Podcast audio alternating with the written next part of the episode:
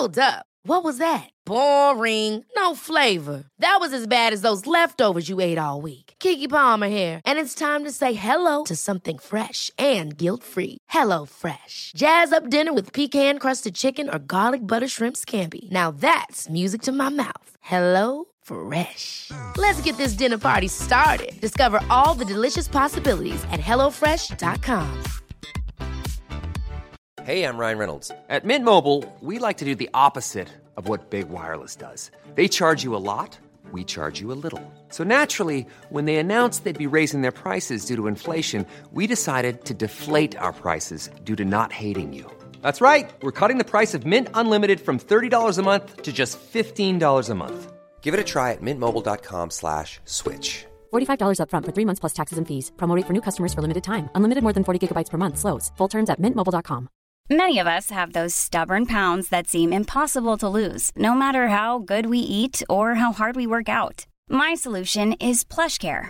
PlushCare is a leading telehealth provider with doctors who are there for you day and night to partner with you in your weight loss journey. They can prescribe FDA-approved weight loss medications like Wagovi and Zepbound for those who qualify. Plus, they accept most insurance plans. To get started, visit plushcare.com slash weight loss. That's plushcare.com slash weight loss.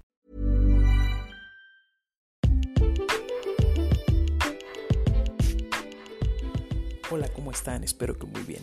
En esta ocasión te- les traigo algo diferente. Vamos a revisar temas por parte de especialistas. En esta ocasión apendicitis aguda por un R5 de cirugía general. El contenido es un poco más extenso, sin embargo tiene información altamente útil. Espero lo disfruten.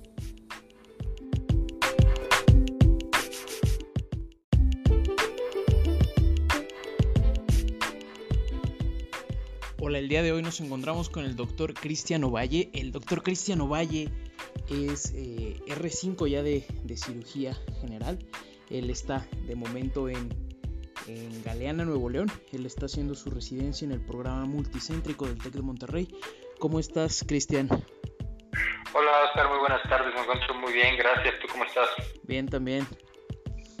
Eh, muchas gracias por la invitación a tu programa. Eh, primero que nada, felicitarte por esta actividad que estás haciendo, que te va a servir tanto a ti y a tus compañeros que están a punto de presentar este importante examen para aplicar a una residencia médica. Gracias, Cristian. Oye, te quería este, comentar, eh, ahí ¿nos quieres hablar de algo en específico eh, en esta ocasión? Sí, eh, pues primero que nada quiero comentarte a ti y a todos los que vayan a escuchar este programa que pues el ENAM, como ya saben, es un examen hecho para médicos generales. Entonces, eh, las preguntas que se les van a hacer pues son del conocimiento que han adquirido durante estos años, durante la carrera de medicina. No es un examen para especialistas ni subespecialistas. Entonces, pues mi recomendación es que se enfoquen a lo más común, a las patologías más comunes, que sus, sus respuestas se basen en, en lo más, en lo más obvio y en lo que normalmente ven durante la carrera y el internado. Eh, no, no se pongan a pensar mucho las preguntas o, pensar en casos poco comunes, por lo general pues todo enfocado eh, pues a conocimientos al nivel de un médico general, no al nivel de un especialista o un subespecialista. Claro.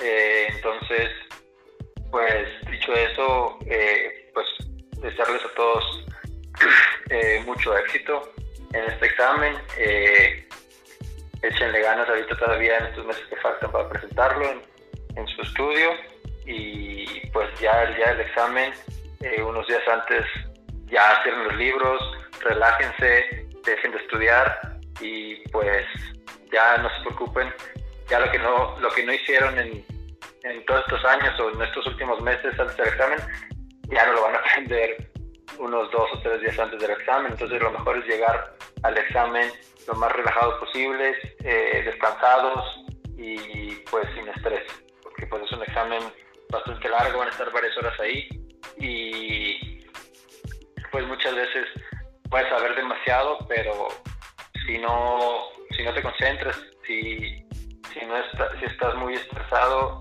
puede ser que no te vaya también el examen como, como esperarías. Entonces, una cosa es todos los conocimientos que ya tiene y otra es la técnica de examen, eh, que esa técnica de examen, pues eso incluye eh, este, la actitud y cómo llegan a presentarlo, ¿verdad?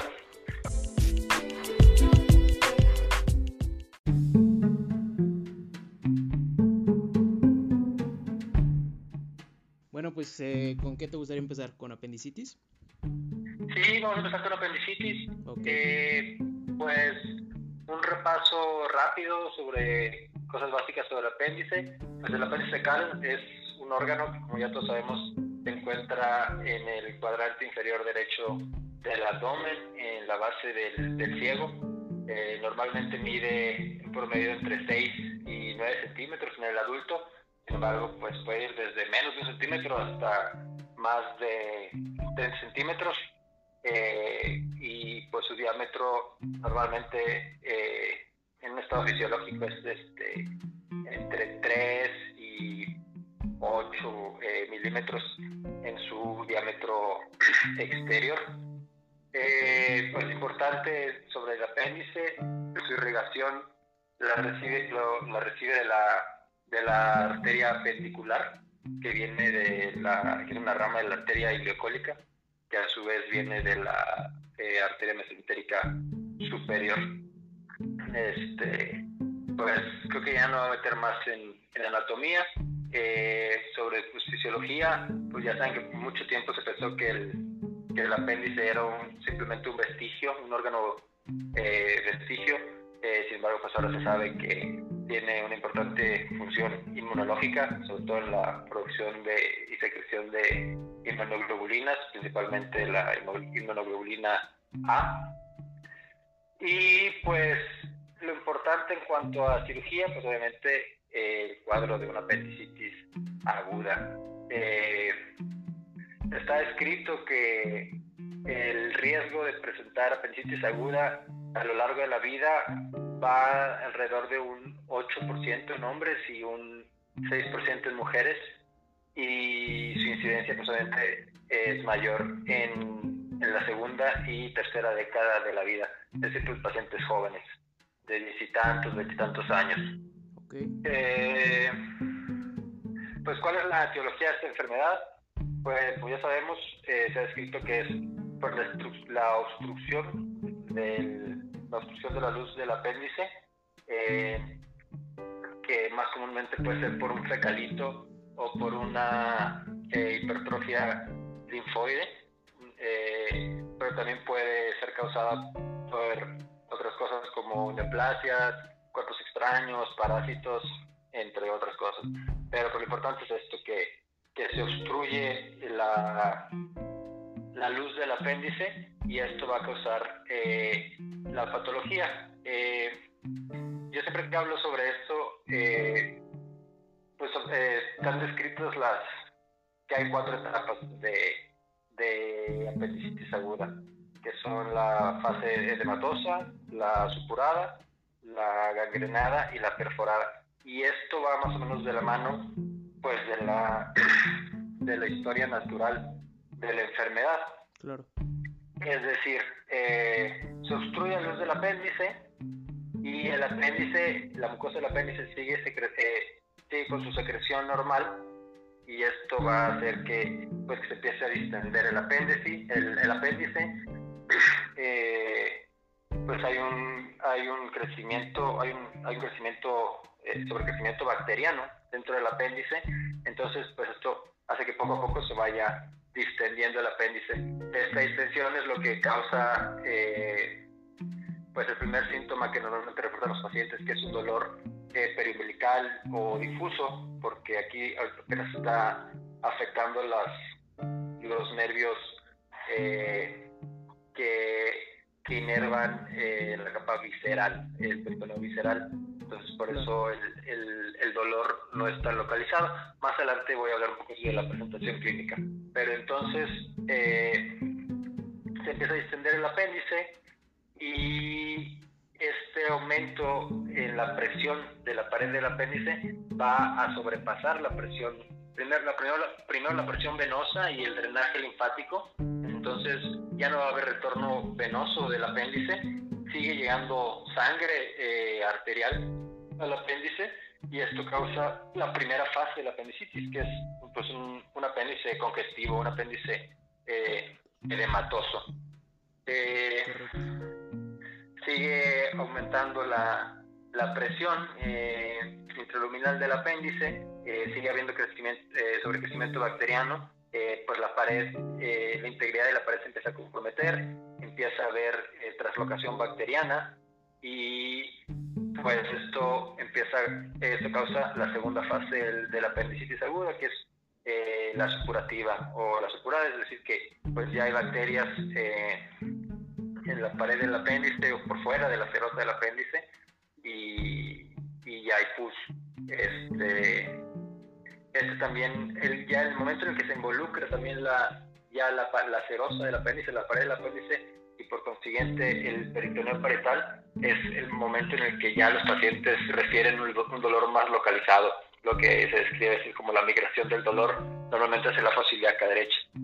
Eh, sigue aumentando la presión, se compromete ya también la, la irrigación sanguínea, el, el, flujo arterial. Entonces, pues como cualquier órgano del cuerpo, se, se empieza con, con isquemia y necrosis, que pues esto es la tercera fase de la apendicitis, que es la fase gangrenada. Y pues de seguir así, eh, pues llega la cuarta fase, que es un apéndice, un apéndice perforado. Eh, hay, sin embargo, eh, no todos los no todos los apéndices o apendicitis agudas van a evolucionar a, a, perforarse. Incluso hay autores que mencionan que, que son dos tipos de enfermedad diferentes, una que va a evolucionar perforarse y otra que no. Eh, pero pues aquí también mencionar la importancia que está escrito que un, un cuadro de evolución de más de 48 horas eh, pues está en mayor riesgo de, perforarse. Entonces, desde el inicio de los síntomas hasta, hasta que ya hay una intervención, ¿verdad? Eh, esto en cuanto a las, las fases de la apendicitis aguda, entonces nomás recordando, edematosa, supurada, gangrenada y perforada. Eh, entonces, ustedes como médicos generales, ¿o qué es lo que tienen que saber pues, de, la, presentación clínica? Pues ya sabemos, ¿no? Lo que siempre ha descrito, el cuadro típico, característico de, del libro de apendicitis aguda, pues es un dolor abdominal que normalmente empieza perimbilical, eh, es difuso y que posteriormente va a migrar a, y localizarse en fosa ilíaca derecha. Eh, está escrito que el, que el cuadro de apendicitis aguda se acompaña de síntomas gastrointestinales, como náusea, vómito, hiporexia y o anorexia. Y también aquí es muy importante que tomen el orden de, la, de los síntomas. O sea, está escrito que si los síntomas gastrointestinales empiezan antes que el dolor, eh, esto se puede hacer pensar en otra patología, no necesariamente apendicitis. o sea, el orden de apendicitis. El orden de apendicitis. ¿eh? Así es, el orden de la apendicitis es primero el dolor y luego los síntomas gastrointestinales. Okay. Eh, pues, ¿qué otros síntomas? Pues obviamente también eh, elevación de la temperatura, que no necesariamente fiebre, o se puede ver una ligera elevación de la temperatura, y ya tal vez más adelante en, la, evolución de la enfermedad, pues ya en caso de pues, o la pues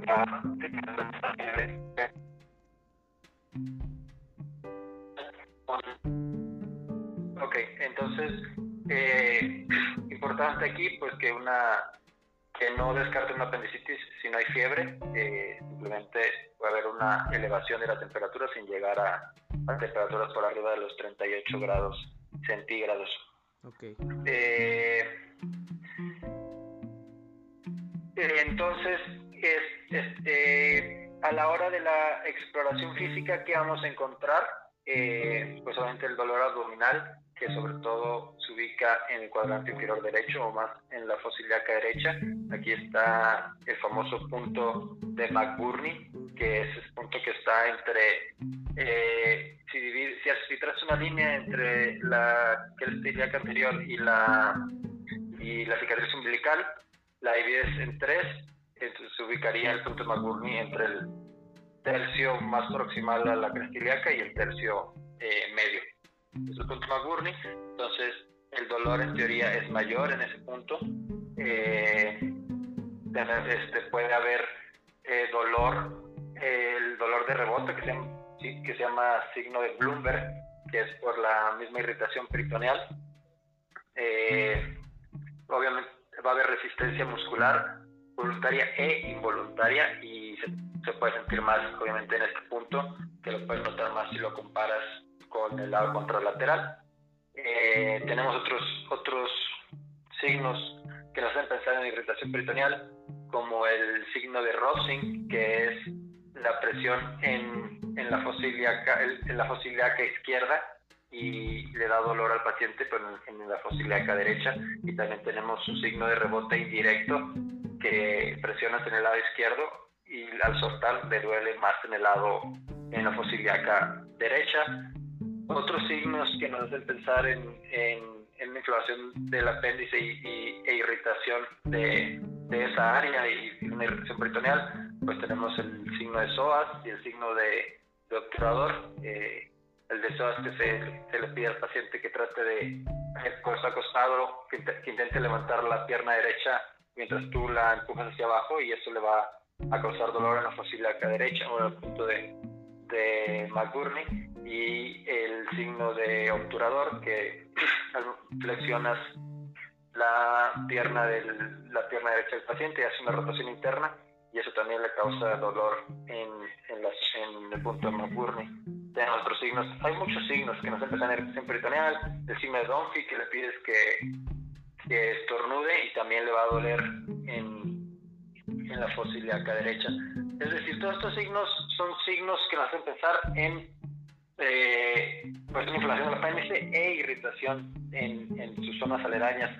Pero aquí es importante recordar que pues, el apéndice puede tener diferentes ubicaciones. Eh, la más común pues, es la, la, la retrocecal, hasta en un 60%.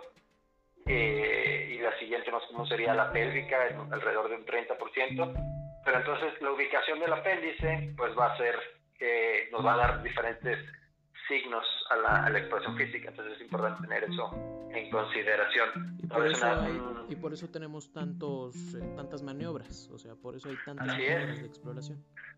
Así es, eh, entonces tal vez una, un apéndice pélvico eh, no te va a dar mucha sintomatología o muchos, muchos signos abdominales, eh, y te puedes confundir tal vez con una IBU o con algo más. En cambio, un, un apéndice retrocecal eh, que sí esté más en contacto con, con el trayecto del psoas o del músculo eh, obturador, este, pues sí te van a dar sus signos.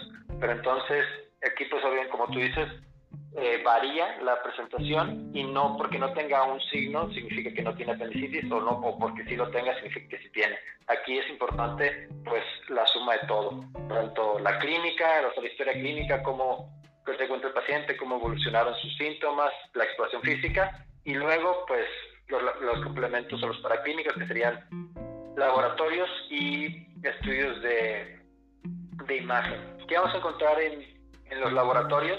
En una apendicitis no complicada, o sea, con, complicada me refiero pues ya a una apendicitis perforada, con plastrón, eh, este, pues eso ya sería complicado. o sea, una apendicitis no complicada, pues ¿qué vamos a encontrar en sus laboratorios?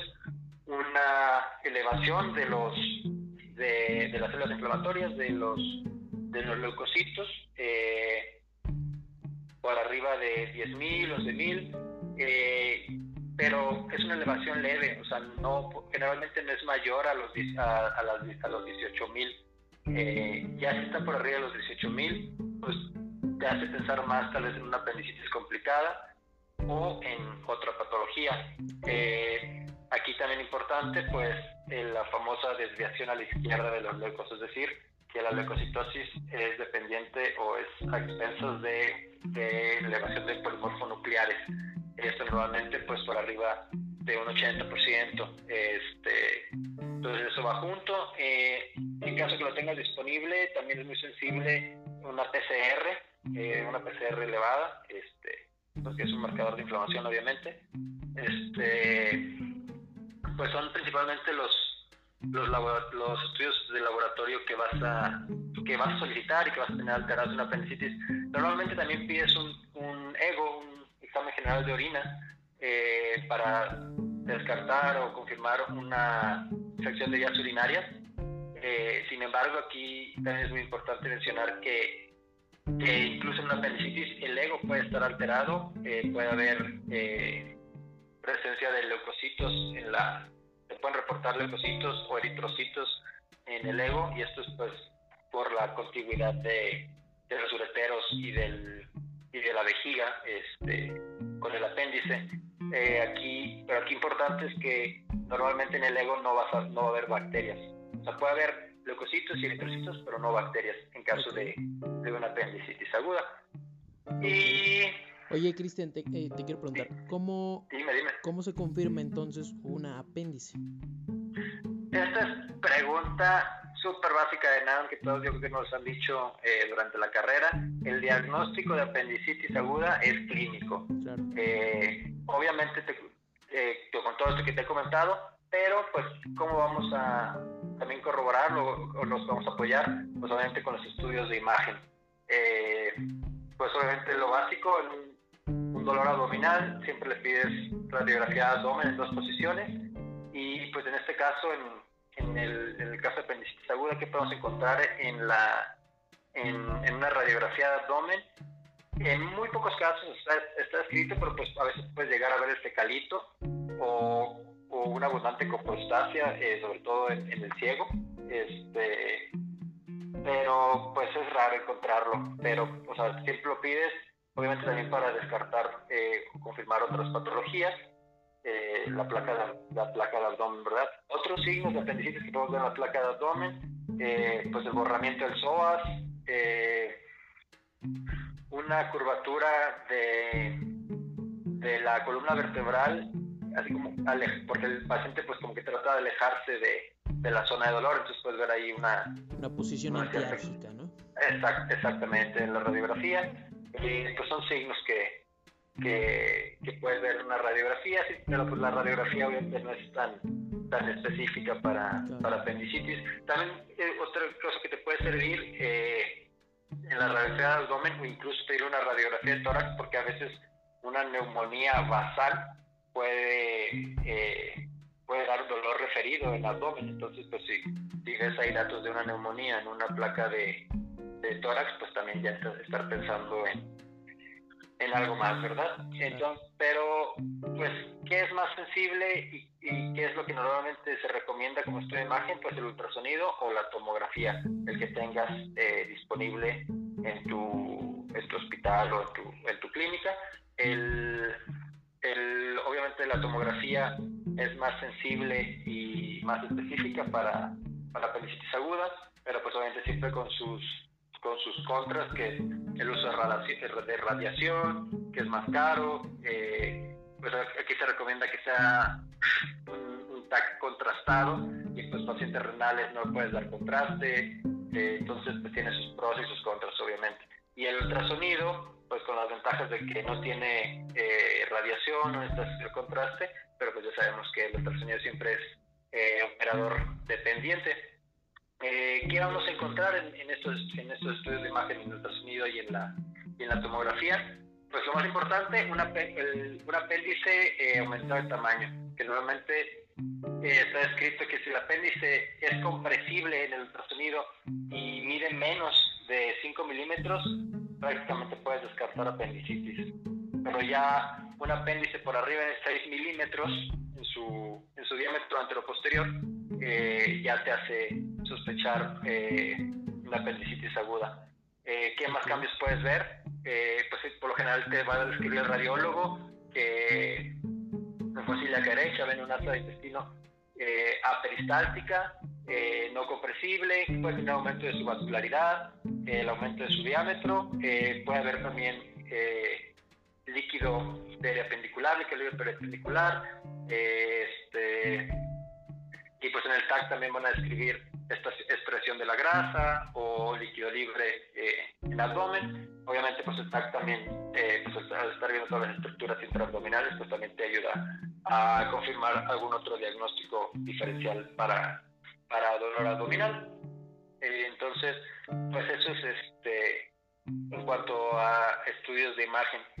Y pues con todo eso que te comento, pues, o sea, pues tenemos obviamente diagnósticos diferenciales para, para apendicitis aguda, que básicamente esto es cualquier abdomen agudo, cualquier dolor abdominal eh, de importancia en el paciente. ¿Cuáles son los diagnósticos diferenciales? Eh, más comunes para apendicitis aguda, eh, pues tenemos eh, una adenitis mesentérica, eh, una enfermedad pélvica inflamatoria,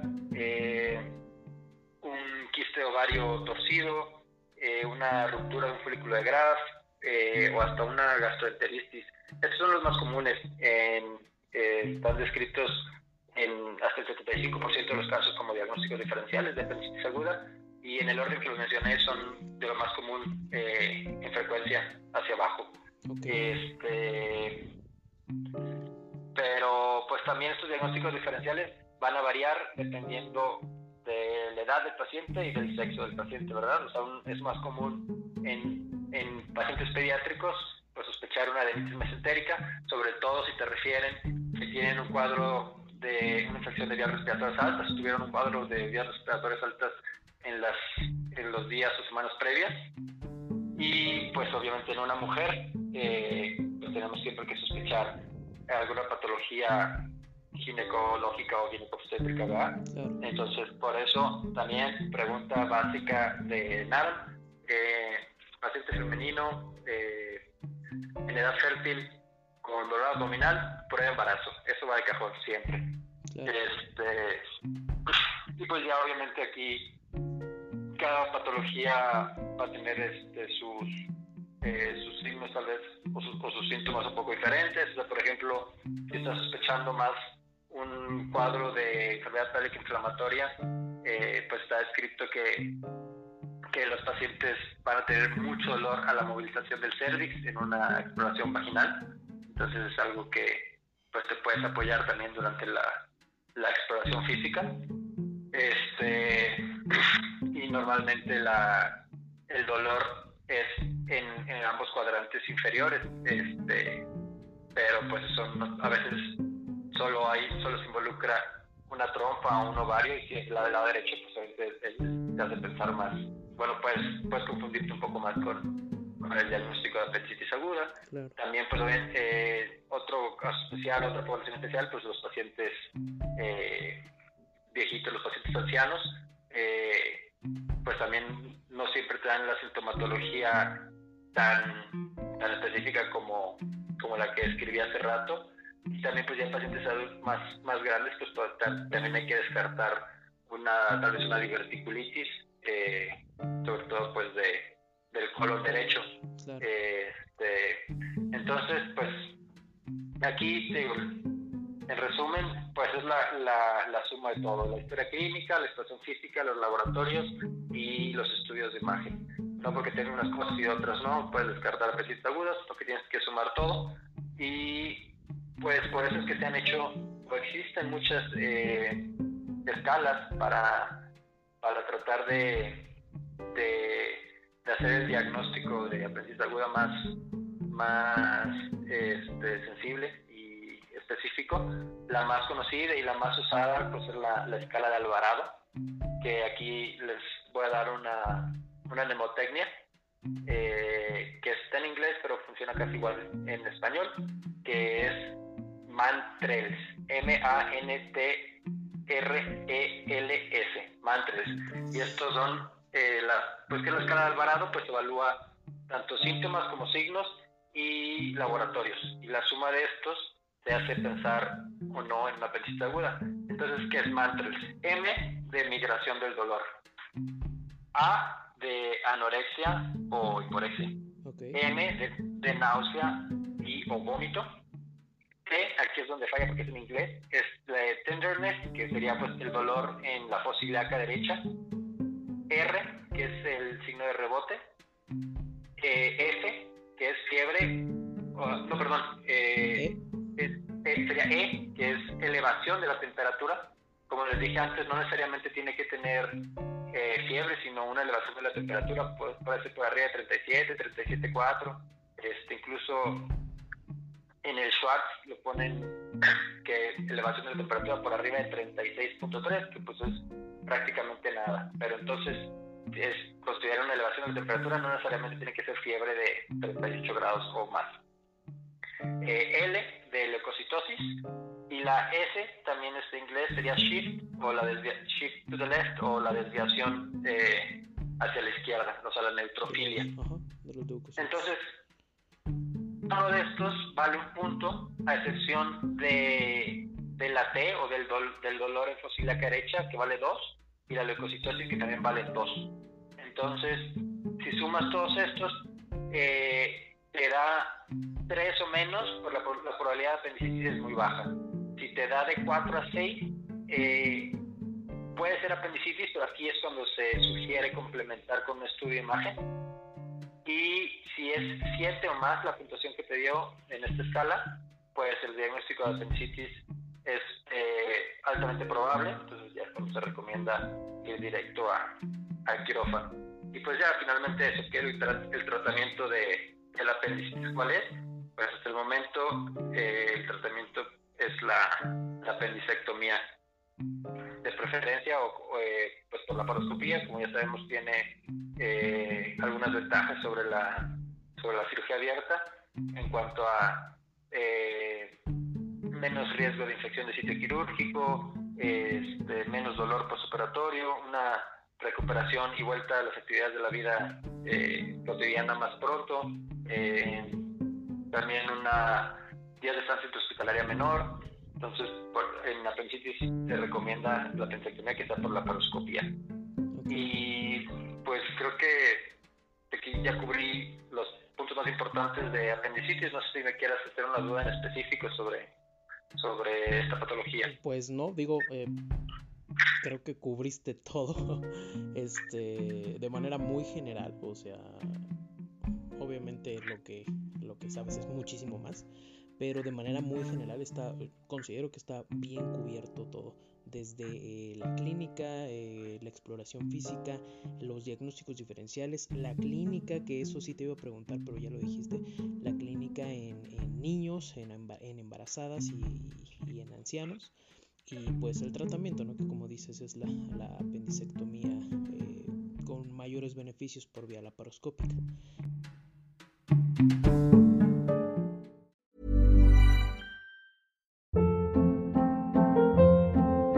Hold up. What was that? Boring. No flavor. That was as bad as those leftovers you ate all week. Kiki Palmer here, and it's time to say hello to something fresh and guilt-free. Hello Fresh. Jazz up dinner with pecan-crusted chicken or garlic butter shrimp scampi. Now that's music to my mouth. Hello Fresh. Let's get this dinner party started. Discover all the delicious possibilities at hellofresh.com.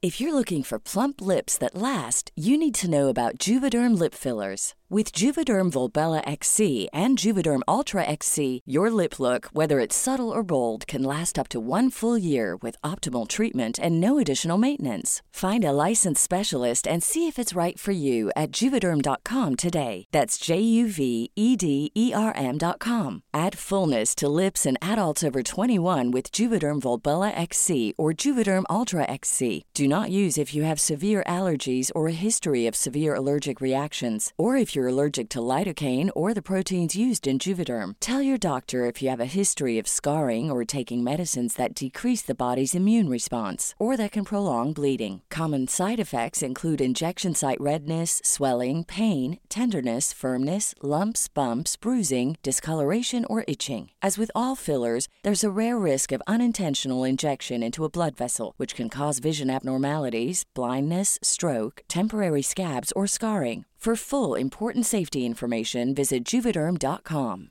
Planning for your next trip? Elevate your travel style with Quince. Quince has all the jet setting essentials you'll want for your next getaway, like European linen, premium luggage options, buttery soft Italian leather bags, and so much more. And is all priced at 50 to 80% less than similar brands. Plus, Quince only works with factories that use safe and ethical manufacturing practices. Pack your bags with high-quality essentials you'll be wearing for vacations to come with Quince. Go to quince.com/pack for free shipping and 365-day returns.